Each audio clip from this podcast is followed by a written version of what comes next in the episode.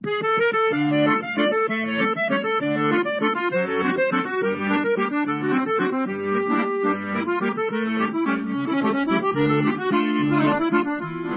欢迎来到傲江山。大家好，我是富江。大家好，我是张傲。哎，今天傲江两人山没来，山周日啊，傲江熬一锅创业。姜汤，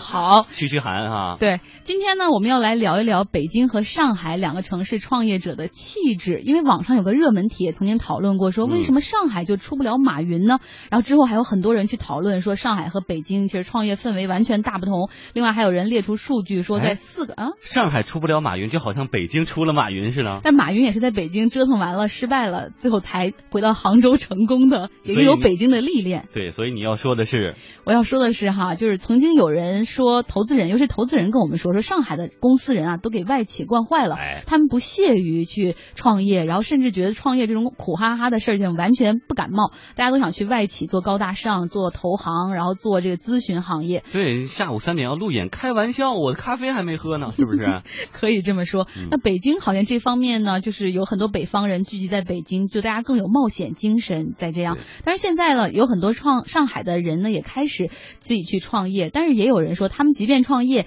也是要追求高大上，也是要有小资，也是要能享受生活，能喝咖啡。所以呢，我们今天呢来一场隔空对话哈，请到了两个城市的创业者的代表，嗯，北京气质和上海调调到底能碰撞出什么感觉呢？对，我们先来请出在我们直播间的北京的创业者吴萌，他是台阶电竞学院的创始人。嗯，大家好，我是呃怀着十年电竞梦，想用互联网思维去改变电竞教育的创业者吴萌。哎，但这个电电竞是指电子竞技，电子竞技，对对对，电子竞技。土生土长的北京小伙，今年二十六岁，在创业之前也在外企工作哈。对，也在外企工作过三年了。哦，现在女嘉宾是可以灭灯了，是吗？好，我们现在接入电话那一端，来自上海的创业者顾海川，他是米趣科技的联合创始人。海川你好，能听得到吗？哎哎哎，能听到，能听到，主持人，哎，你好，你好，啊，我是来自上海的一个非典型的上海创业者，爱折腾吧，爱冒险，啊，希望是跟几个归国的小伙伴一起缔造一个。属于世界级的一个中国的移动互联网企业，嗯，很有情怀。他呢是上海男人，是复旦物理系的高材生，也是美国宾夕法尼亚大学的硕士工程师。现在这个创业团队都是他们宾夕法尼亚大学的一些校友在做哈。啊，滨州啊，是不是啊？啊，对对对，滨州、德州都是我们山东的，是吧？好，开玩笑啊，呃，也非常欢迎海川。那么接下来呢，我们就来具体探讨一下为什么要创业，给两位投资人时间，创业者时间。要不我们先听远方的朋友说，来听听海川，你为什么要创业呢？为什么要做这种另类的事情？作为一个上海男人，啊，当时其实想着创业的话，是因为当时在美国留学的时候啊，我们大部分的同学毕业了之后，很多都去了西海岸啊做 IT，当时大部分去了谷歌，去了微软。然后呢，其实呃，我们几个就我几个小伙伴一直觉得，这中国啊，其实是一个非常有机会的一个市场。那么特别移动互联网。啊，那从现在的情势来看，我们在很多地方是走在美国或者是欧洲的前列，所以我们当时就想着，哎，能不能我们自己也是说吸取了一些西方的养分之后，把一些好的商业模式带回到中国，进行了一定的本土化以后，能够做出一个最终打回美国去的这么一个企业啊，来来来做一番事业出来啊。当时其实是有这种豪情万丈的这个呃一种志向在这边，所以就一起回来做这个企业。嗯，你去主要做什么呢？米趣的话呢，我们其实业务主要是在游戏跟社交这两个板块。那游戏的话，我们从上游的游戏孵化器啊，到中游的我们自己的游戏产品，像我们的米乐会的一个啊棋牌游戏系列，以及一些轻度和重度的手游，还有就是下游我们做了一个叫网鱼大师的基于网吧使用场景的一款 O2O 的工具，这个是以后将成为一个覆盖将近一亿啊网吧用户的一个游戏分发平台。另外在社交这个领域的话，我们做了一款产品叫多指。它是一个定位于年轻人啊，主要是一些一线城市的年轻人。它是一个做活动社交的一款平台。现在在平台上可以发布一些自己有意思的一些局和活动，同时也能找到当中的这些小伙伴或者是群落啊，来完成社交这样的一个闭环。对，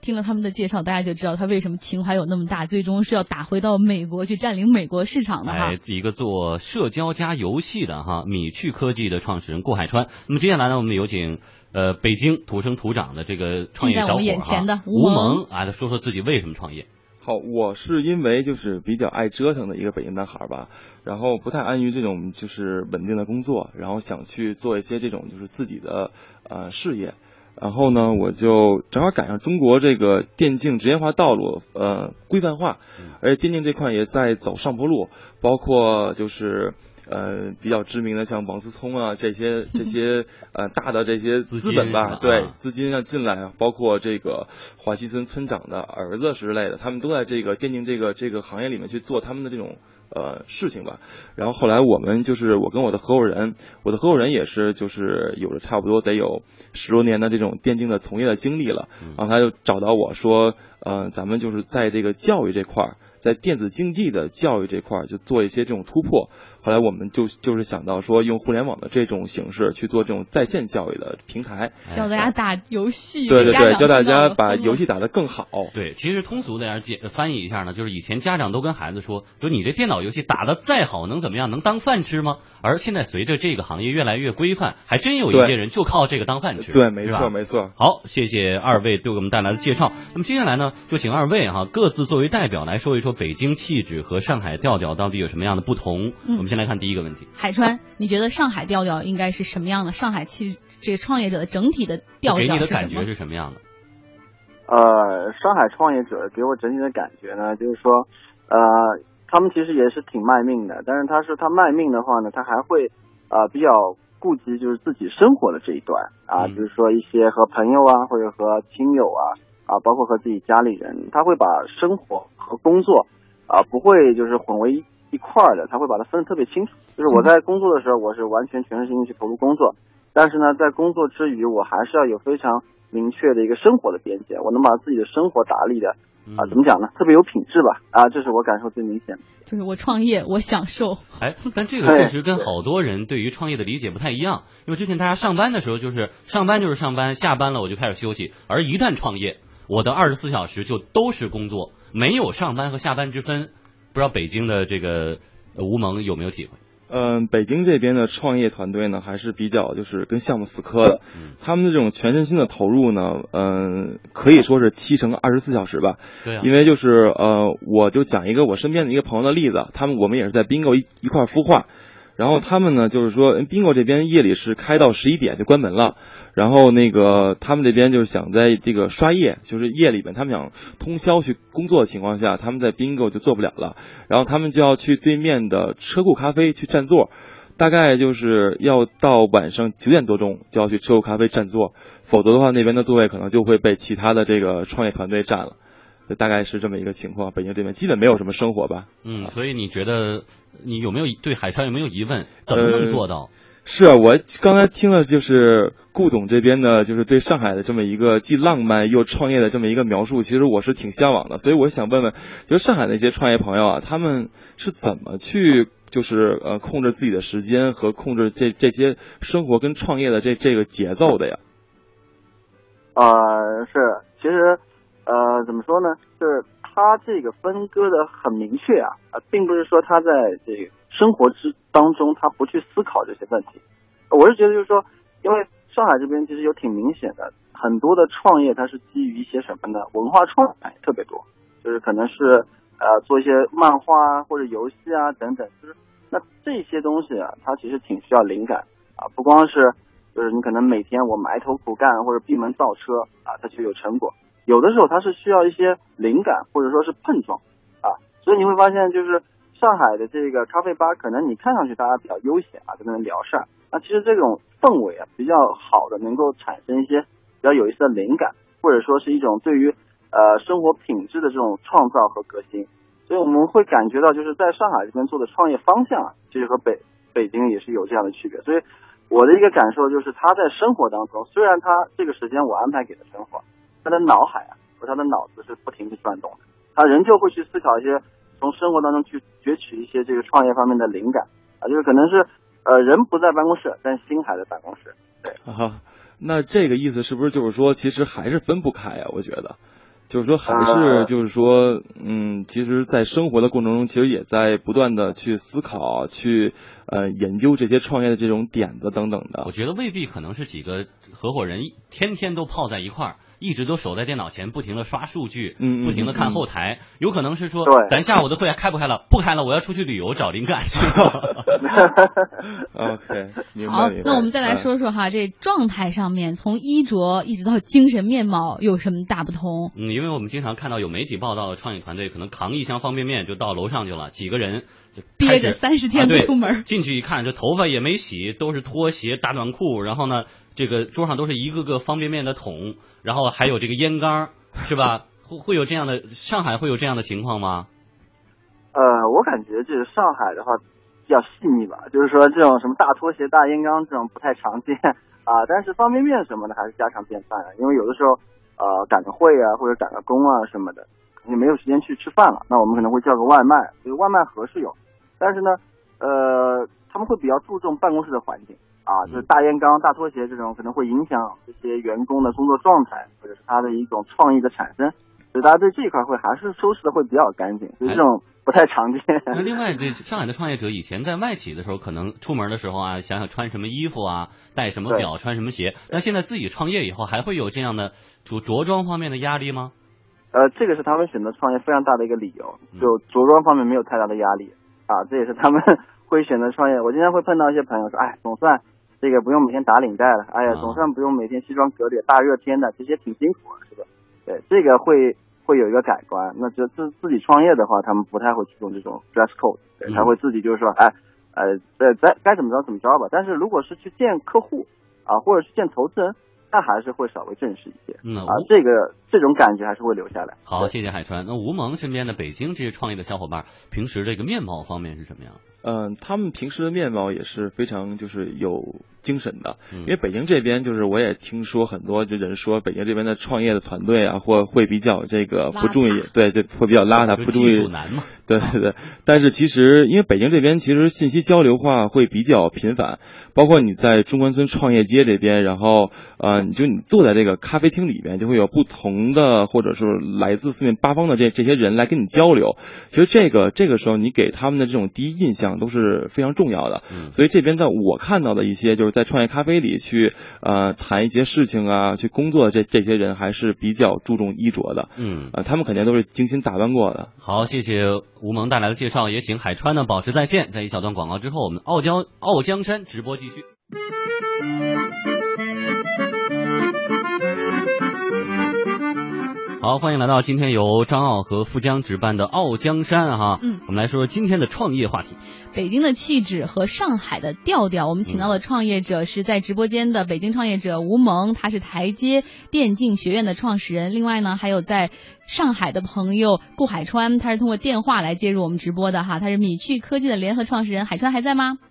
哎，还在。哎，主持人好。哎。好，刚才在半点报时和广告的时候呢，其实吴萌也跟我们分享了一点，说其实在北京的这个创业圈里，封闭叫什么来着？封闭开发。哎，封闭开发 其实是非常有名的，就是嗯，大家一个团队，然后去在一个屋子里边，大概要待一到两个月的时间，然后去做这个一个去去潜心去做这个这个产品，然后呢，一到两个月之后呢，这个这个产品就可以问世了，大概是这样。所以在那个那个一段时间里边，大家。就别说什么衣着、什么精神状态了，包括这个整个的这个休息可能都是颠倒的，就是倒班睡，对对对对，去睡一会儿，然后回来接着干，对，没错啊。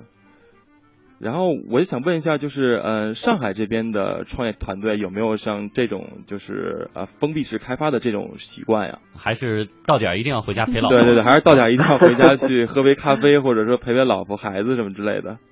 呃，封闭开发呢，我们可能不会那么极端，就是说。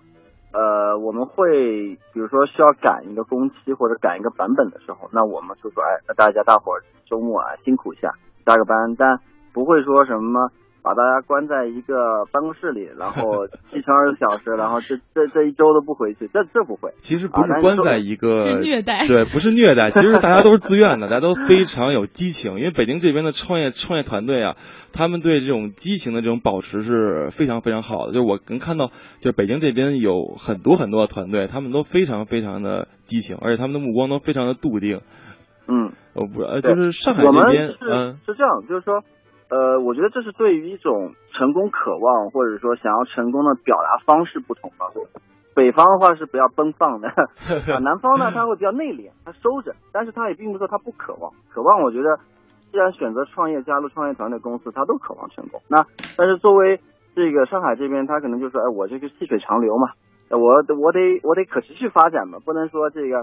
呃这个一下子爆发完了，因为呃做创业其实都有一个感觉，就不是说一个版本我们能把所有的事情全部能够做实了，它是需要小步快跑，就是说不断的去迭代，不断的去适应这个市场需求。所以我们在做的时候，我们可能会更倾向于说一个小的更新，然后立马去听市场反馈，然后再一个小的更新，然后再立马去听市场的反馈，就是在和市场不断的碰撞和对接当中，呃，能够更好的去琢磨透这个市场去用户他的一个心理和想法，这个是我们会去采用的方式。所以既然是一个持久战，那我们呃跟员工的一个包括我们的管理逻辑来说的话，也是更倾向于说，哎。呃，我们保持一个工作状态啊，然后我们是一个高效的、高节奏的去去去去开拓，细水长流的一个状对态。对对，北京是爆发式的激情。刚才你们俩都不约而同都谈到了激情，就北京的那种激情，是不是很难让上海的人想到呢？呃，北京这边的激情，因为我不太清楚上海那边的，就是创业团队对于这个就是呃创业的激情是，或或者说对于创业这件事情是怎么看的？因为我嗯嗯更多的接触就是我身边的这些创业团队啊，他们其实真的是把这个创业当成自己的事业去做了。其实任何一个人，就是把一件事情当成自己的事业，未来五年、十年这种事业去做的话，他肯定是全身心投入，是有激情的，而且可能是要有一定牺牲的。包括是喝咖啡的时间也好，是陪家人的时间也好，他肯定是会做出这种抉择的，因为你要搏嘛，因为创业也是一种，也是一种赌博嘛，就是说你肯定是说，就是呃，要牺牲一些自己的这种私人的时间、空间等等。对对，是就是说这个所谓，我觉得那个呃吴蒙提提的那个，我我其实挺挺挺认同的，就是说呃创业这个东西，它一定会涉及到一些需要牺牲的地方啊。不管是说是时间上的，还是其他方面的，所以呢，呃，上海这边的话，其实上海人我我觉得可能会给这个其他的地方的一个印象里头，就是说比较精明啊。精明它其实背后隐含的是说他们会比较理性啊，就是他的这个狂热他不会表现的很外化啊，他是比较理性的。所以呃，你你说要涉及到真的是需要去去牺牲的时候啊，真的是需要涉及到我们啊这一段时间没办法。这个我们必须得要赶这个版本的时候，那大家也是会三军用命的去干这个事儿。但是呢，他不会说是一个常态化的，他是一个、呃对北京这边可能常态化比较比较比较多一点，因为这边说实在的压力会非常大。就是如果一旦就是说你可能放松那么一段时间之后，可能其他的就是呃同类化的这种竞争的产品可能就会超越你。是没错，这个互联网现在是这样的一个生态吧，就是对没错弱肉强食。对，包括我的一个很好的一个朋友，就是跟我们一块在 bingo 孵化，他就是从那个呃浙江这边就是来到北京，然后他大概也是花了呃不到一周的时间，中关村创业街所有的投资人他都见过一遍了，然后每一个。就是呃，资方对他的这个印象全全都是说，嗯，这个 CEO 特别有激情，而且就是能力非常非常强。我不知道就是上海这边有没有这种就是说比较呃激进一点的这种创业的团队呢？呃，有，其实也有，嗯因为呃，其实上海现在在创业的这些团队里头的话，它都是个多国部队吧？那多国可能是打引号的，就是 啊，不光是这嗯个上海的，因为我对对对，其实北京这边也是一样。对他，呃，那可能他们几个创始人，哎，我还碰到过有的团队，他是有有上海的创始人，有北京创始人，嗯他一个团队里头有来自于北京和上海的。然后呢，他比较明显的就是说，北京的创始人可能负责是对外啊，嗯上海创始人可能负责对内啊，这跟也是因为上海这边的整个的风土人情，它诞生了很多非常不错的职业经理人，所以在呃管理的细腻程度上，我觉得是他们的优势。那么当然在激情或者说在感召力方面，我感觉北方的这个。呃，很多同学他们是有自己很大的一个长处的，对，嗯所以如果说能够把两股这样的一个优势。都呈现和发挥出来的话，我觉得这团队是会非常不错。他刚才无形中说到了一点，就是北京就是北方来的人更能更善于言谈，所以要去对外。然后呢，上海的可能更内内敛，更善管理。所以一个管理的细腻性，另外是语言的感召力可能不一样哈。那么我们在一小段广告之后呢，就来说一说北京和上海的创业团队在言谈上，在家庭因素上的区别到底是什么呢？马上回来。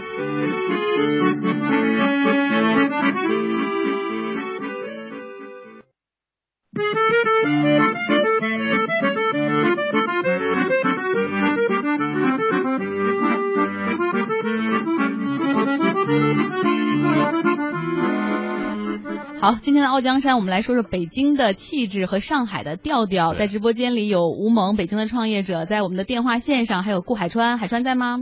哎，在。嗯，刚才我们说到这个言谈方面，确实创业者有时候给人一个特别大的印象，就是尤其是在做路演的时候，都是巨能说。你在这个路演的现场，每一个说的真的比主持人还精彩。所以说，在言谈方面的这种区别，这个呃，吴萌觉得你身边的小伙伴都是。给十分钟就可以说不停的那种吗？对，何止十分钟啊！可能你让他说的话，其他人可能就没有什么机会了。嗯然后举一个小的例子吧，其实北京这边的这个资方呢，就不会给你十分钟的，基本上给你一分钟就算不错了，嗯而且还是在他们吃饭的时候。然后呢，所以就是说，呃，举个简单例子，就是我们有一个就是呃，bingo，呃。就是还没有孵化的团队，然后呢，他们就是来参加我们的活动。本来是没有安排他们的就一分钟的路演的，但是这哥们儿呢，就是他看到这个就是整个这个路演的效果还有这个反响比较不错，然后他就特意申请了一下，说我也想去参加一下这个一分钟的路演。然后这个这个这个人呢，他就是比较呃。就口才会非常非常好，然后他就通过他可能都不到一分钟的时间，就把那个在座所有的这个就是呃资方都征服了。然后资方当时现场就跟他说：“OK，你虽然不是我们 Bingo 那个这一期孵化的，但是呢，也请你就是来参与我们所有的活动，也给他的一个认可。”就这几十秒钟的话，就对对对，又给了钱，又给了地方，对，所以非常非常重要啊。海海川觉得口才重要吗？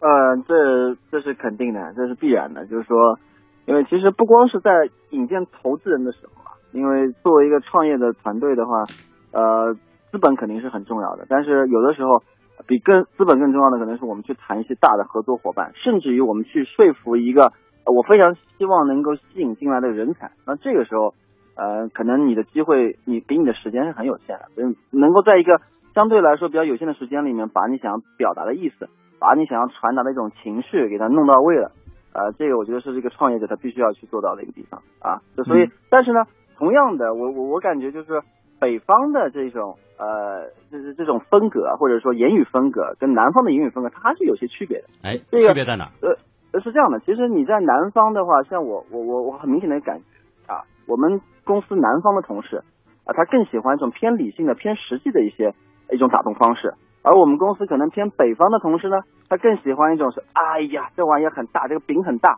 就这种方式去打动他，所以对他们来说。他所感受信息或者消化信息的能力和方式，它是不一样的啊。对，所以我们需要因地制宜。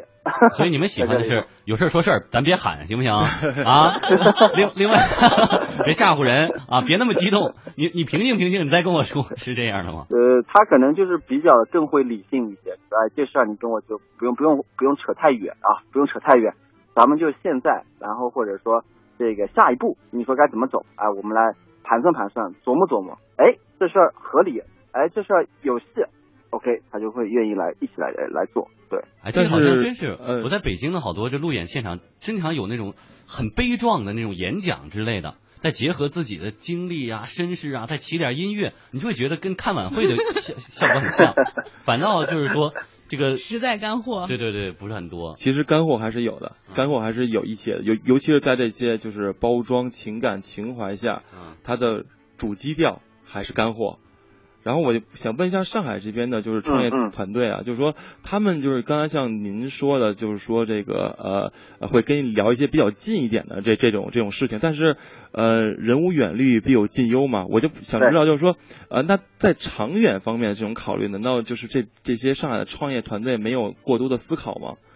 啊，这长远方面其实是。呃，刚刚我指的就是说他会聊比较近的一个事儿呢，其实就是我们可能在跟下属的沟通当中，或者说他会更加的关注，就是说，呃，如果说咱们要实现，比如说三年、五年甚至更长远的一个目标，那至少我首先我第一步我能迈出去，对吧？如果说我连第一步都迈不出去，这个实际的问题都解决不了，那何去谈一些未来的规划呢？对吧？不扫就门前雪不扫。何以扫天下？就这个意思，所以他会可能着眼点就不光有一个大的情怀、大的格局，能够折服他，让他就是说哎幸福。嗯。同时呢，我们还要能拿出一些真本事来，是吧？就是我得要有两把刷子。我听说刷子，他的意思是跟着你干的。北方的不太够实在哈。我们再来说一点，就是家庭因素，我觉得这个也挺有特点的。北方可能大男子主义，南方就对老婆很好。对对，这是看帖子上正开会呢。稍等一会儿，我老婆来电话了啊，必须要停一下。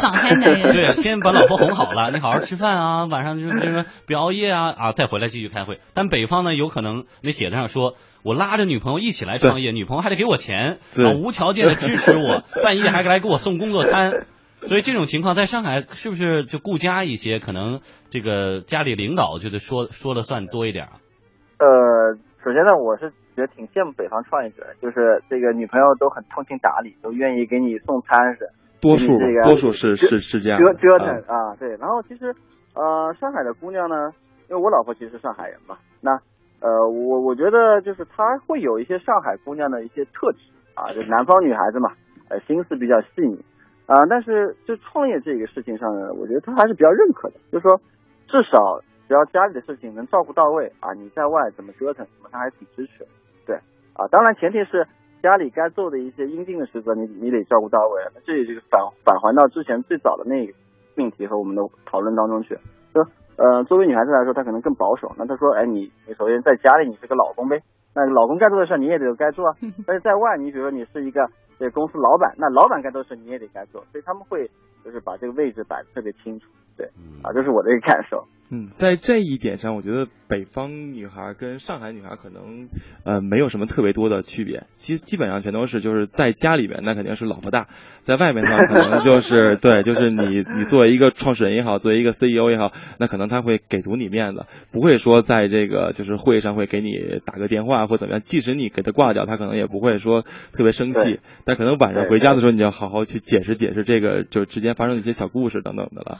原来北方男人现在也这么弱势了。对北方男人还是对老婆还是有有一定的敬畏的。嗯，好，其实嗯，今天我们的这个时间有限，就只能聊到这儿了。其实我们之前还知道，比如说北京的创业者非常聚集啊，像中关村大街，对对，都是创业者。对，北京的创业者非常愿意交朋友，在这边就圈子，对一个圈子，就他们主要就是说资源互换，然后资源大家去 share，他们手里的每一个这个呃知识面也好啊，技术也好啊，他们都会去做这样这样的事，他们特别乐乐于去交往。嗯，这可能让上海的这个创业者是比较羡慕的地方。不过我们时间就到这儿了，就今天先跟海川呃先说再见了，因为我们后面要分享两个女性创业者的例子。因为之前都说好像女人，上海女人尤其是更不爱创业，但是我们今天就找到了一个上海的姑娘 Tina，她呢是之前结束了在澳大利亚的这个十年工作和生活，回到老家上海和朋友开始创业了。产品呢是比较小资的健康餐食，创办的项目是柠檬觉醒。大家好，我是上海的缇娜。我们现在在做的创业项目是叫柠檬觉醒，然后我们品牌做的是一个健康餐食的管理，所以我们现在目前是有做健身餐以及一些健康零食类的项目和产品。上海的女性创业者其实还蛮多的，个人了解来说，其实很多都是海归，在那个国外有了不少年的工作经历也好，留学经历也好，然后可能就是说我们看到了很多国外的一些契机，目前说在国内或者说在上海还没有，但是我们看到了一个市场，所以我们觉得可以把国外很多好的理念带回来，然后就是进行一下创业，然后和本土结合一下。加班的话，其实肯定还是要加班的，但是可能说会对生活品质还是有个追求。比如说，我其实今天工作的很辛苦很累，但是我还是希望，嗯，比如说晚餐我可以去一个我很喜欢的店，然后好好的还是要花一个小时的时间去去品尝一下或者怎么样。就是我觉得累是 OK 的，但是同时不能把自己身体给累垮了。所以说平时还是。抽再忙也会抽时间去健身啊，然后去跟朋友见面 catch up 下，或者说也会去参加一些活动，怎样？就是呃，生活、工作、创业一定是很忙很累，但是我觉得生活除了这个，一定还有其他的东西，要让自己的生活平衡一下。哎，你看看，要还是那个要让生活平衡一下，这肯定是上海姑娘嘛，是吧？跟刚才顾海川说的差不多哈。我们再来看一个北京的，在北京创业的女性创业者，她叫王思，她很有趣，她在上海读的大学，然后等于说在上海工作了很生活了很长时间，那之后呢又去哥伦比亚大学深造，在美国工作，最后呢他今年五月决定说我要回国创业了，选来选去选的是北京创办的女性内衣品牌叫犀牛小姐。大家好，我是王思，希望通过犀牛小姐能够帮助更多的女孩子找到真正适合自己的好内衣。读大学的时候是在上海嘛。然后我觉得上海就是可能大家也都比较熟的小资情调呀，但是我觉得就创业来说的话，北京的氛围是中国任何一个城市都比不了的。这有很多有梦想的、有冲劲儿的年轻人，然后也有很多活跃的天使投资人也好，各路的媒体呀，或者是各方面的支持吧。在呃选择回哪个城市的时候，我就是毫不犹豫就选了北京。整个北京确实是我接触到了其他的创业者，也是拼的不像样子。大家很少会有说，那我们也要休闲一下呀。我我们一直约定的是周一到周六工作，然后周日休息。可能周日就是不来办公室了，但是没有人，基本上没有人在休息。平时上班的话，我们基本上是早上九点开始上班，然后也是约定的七点半下班。但是前一段时间基本都是十点、十一点，然后甚至这周有两天都是到一两点才回家。团队有一个从普林斯顿大学毕业的，在美国待了很多年的一个姑娘，以前也是在咨询界工作，就是出去都只住五星级酒店这个样子。但是我们现在做内衣的行业，需管我们的产品嘛，然后为了保证我们的产品质量，就是能够达到国际一线品牌的标准，她在大热天在广州，现在工厂点线头查货，然后晚上回到家给我们做饭法，然后处理财务上的事情，可能每天都只能睡睡三四个小时。说到底，创业不是一个一百米、两百米，它其实是马拉松嘛。所以我们其实也在思考说，其实应该是不是速度稍微放缓一点，是不是不要被这个好像资本寒冬也好，或者是说这个整个整个创业环境比较浮躁也好，大家都急冲冲的往前赶，我们是不是能稍微稍微慢一点，走得更稳当一些？对我们自己来说，也是一个更长期的这样的一个战术。好的，时间的问题呢？以上就是今天的傲江山为您带来的北京气质与上海调调。